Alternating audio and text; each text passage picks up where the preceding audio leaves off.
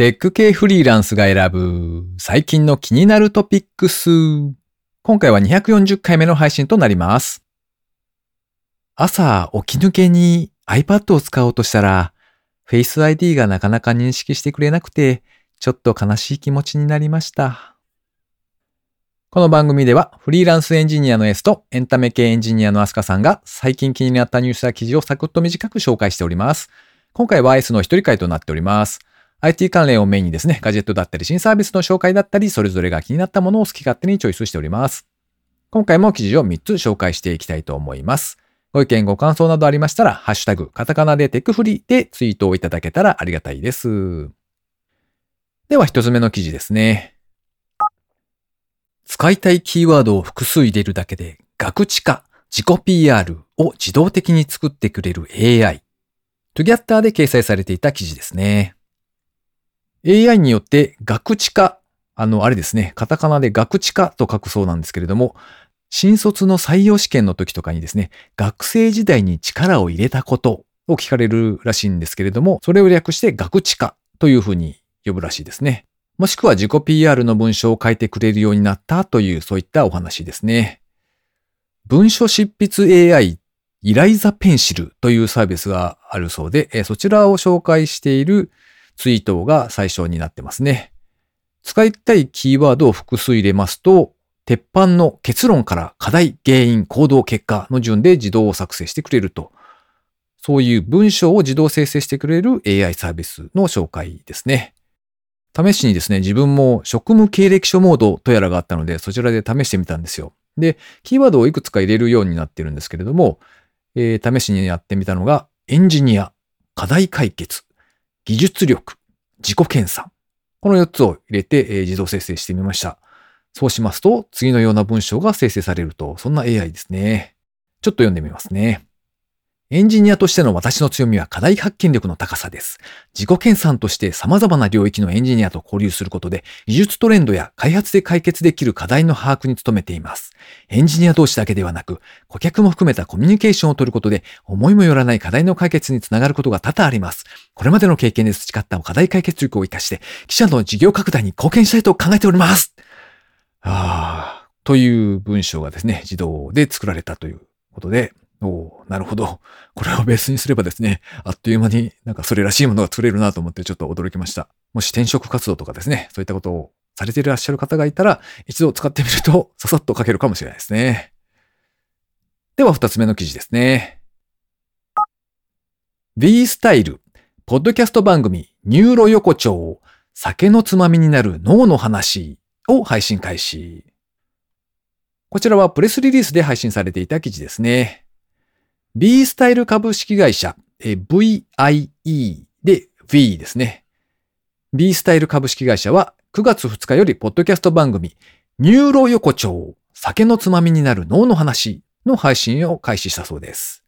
このニューロ横丁という番組はですね、日常生活の素朴な悩みや疑問を脳科学の視点で解明していく番組。横丁のようにあらゆるジャンルの疑問を取り上げまして、脳科学と組み合わせてゆるっと深掘りしていき、お酒のつまみになるような話を聞くことができる、そんな番組だそうです。実際に聞いてみたんですけれども、脳の専門家の方とですね、それから現役の大学生の女性の方が対談されておりまして、幅広い層に脳科学、ニューロテクノロジー、ブレインテックに関心を持ってもらえる、そんな番組を目指しているんだそうですね。ちなみに第1回のテーマは、ビールを好きになる脳の仕組み。ということで、こちらも楽しく聞いてみました。1回が10分ぐらいにまとまっておりまして、なかなか聞きやすいんですよね。なので、しばらくちょっと聞いてみようかなと思っております。ちなみにこの B スタイル株式会社という企業はですね、イヤホン型脳波系 B ゾーンとニューロテクノロジー AI というのを開発している会社だそうです。では最後3つ目の記事ですね。ヤマト運輸がスマホ決済、ニャンペイを発表。宅配便運賃12%割引も、IT メディアモバイルで掲載されていた記事ですね。ヤマト運輸は9月5日、スマートフォン向けの決済サービス、ニャンペイを発表。12日からですね、ヤマト運輸公式アプリに追加されまして、利便性向上を図るとともに、黒猫メンバーズ向けの割引サービスを提供するそうです。こちらのニャンペイですけれども、全国140以上の金融機関の銀行口座から1日あたり2万円までをチャージして使える決済サービス。宅急便の運賃ですとか、もしくは梱包用の資材の料金ですね。そういったものの支払いに利用できるそうですね。支払いの際ですとか、もしくはチャージをする際にですね、手数料は発生しないそうです。また、宅配便の初払いですね。こちらから物を送って、その時にお金を払うというパターンですね。その時にニャンペイを利用しますと12%の割引を受けられるそうです。黒猫ヤマトさんのですね、黒猫メンバーズには私も登録しておりまして、なかなか便利に使わせていただいておりますね。あの、自分の住所宛てに荷物がどこかから発送されるとですね、その時点でスマホに通知が来るので、なかなか便利です。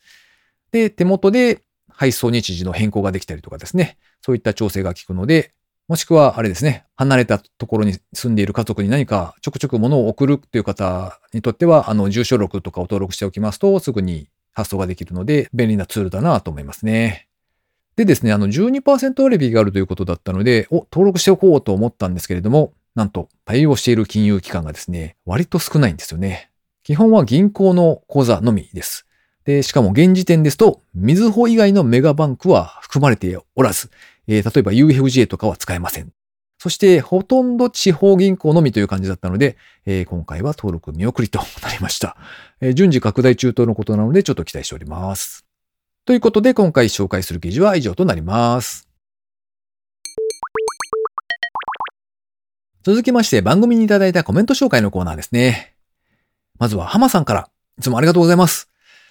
238回拝聴うちも娘、息子に Python を教えたりしています。初心者用の本を一冊買ってそれに沿って進めているのですが、なかなか続かないですね。やはり子供の方にあまり興味がなくて、私主導なのが問題なんでしょうね。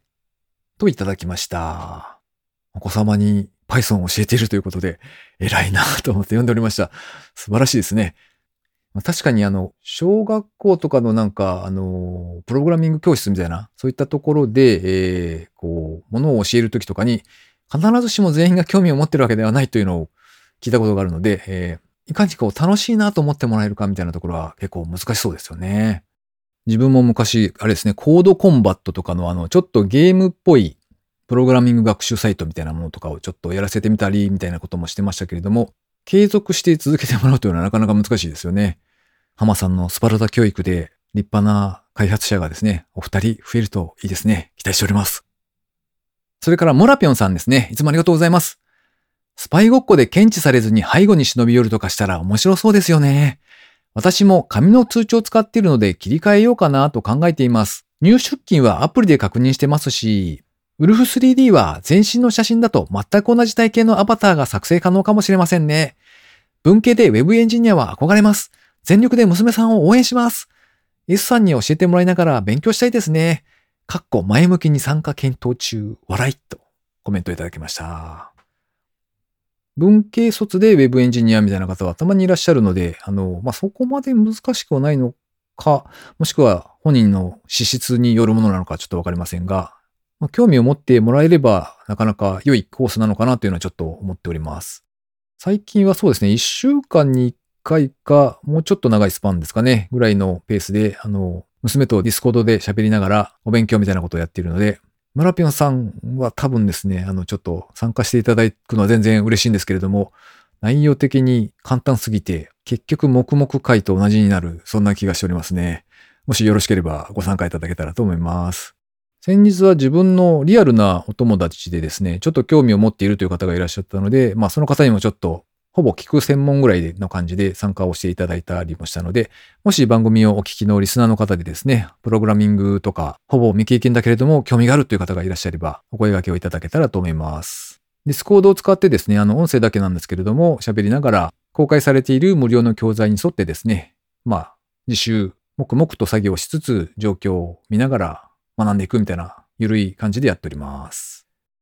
ということで、番組にいただいたコメント紹介のコーナーでした。リスナーの皆様、いつもありがとうございます。お便りいただけるの、本当にありがたいですね。感謝感謝でございます。ありがとうございます。最後に近況報告のコーナーですね。最近は割と夜の時間帯までお仕事してたりみたいなことがあったんですけれども、あの、考えてみるとアニメを久しく見てなかったんですよね。で、先日ですね、ブックカタリストというポッドキャスト番組を聞いているんですけれども、そちらでお話をされているクラッシャーさんという方がですね、リコリスリコイルがおすすめだというふうにおっしゃっていたので、最近それを見始めました。紹介されていた時に確か、鈴宮春日の憂鬱が好きなのであれば、割と良いのではないかというふうにおっしゃっていたので、お、なら良いかなと思ってですね、それを見始めたという感じですね。今5話ぐらいまで見ているんですが、およ、なんかストーリーが動き出したぞみたいな感じですかね。内容をよくわからないままに伝えますと、あの、まあ、可愛い女性キャラクターたちがですね、おそらくなんかアクラの組織と戦っていくみたいな、可愛いけれど超アクションが多い、そんな内容になっております。しばらくは楽しめそうかなと思って、引き続き見ていきたいと思っておりますね。この番組へのご意見ご感想などを絶賛募集中です。ツイッターにてハッシュタグカタカナでテクフリーをつけてつぶやいていただくか、ショーノートのリンクからですね、投稿フォームにてメッセージをお送りいただけたらありがたいです。スマホ用にポッドキャスト専用の無料アプリがありますので、そちらで登録とか購読とかもしくはフォローとかのボタンをポチッとしておいてやっていただけますと、毎回自動的に配信されるようになって便利です。収録の時点では台風が去りまして、えー、なんだか急に秋っぽくなっております。えー、皆さんも寝冷えしないようにですね、元気でお過ごしください。今週も最後までお聴きいただきありがとうございました。それではまた。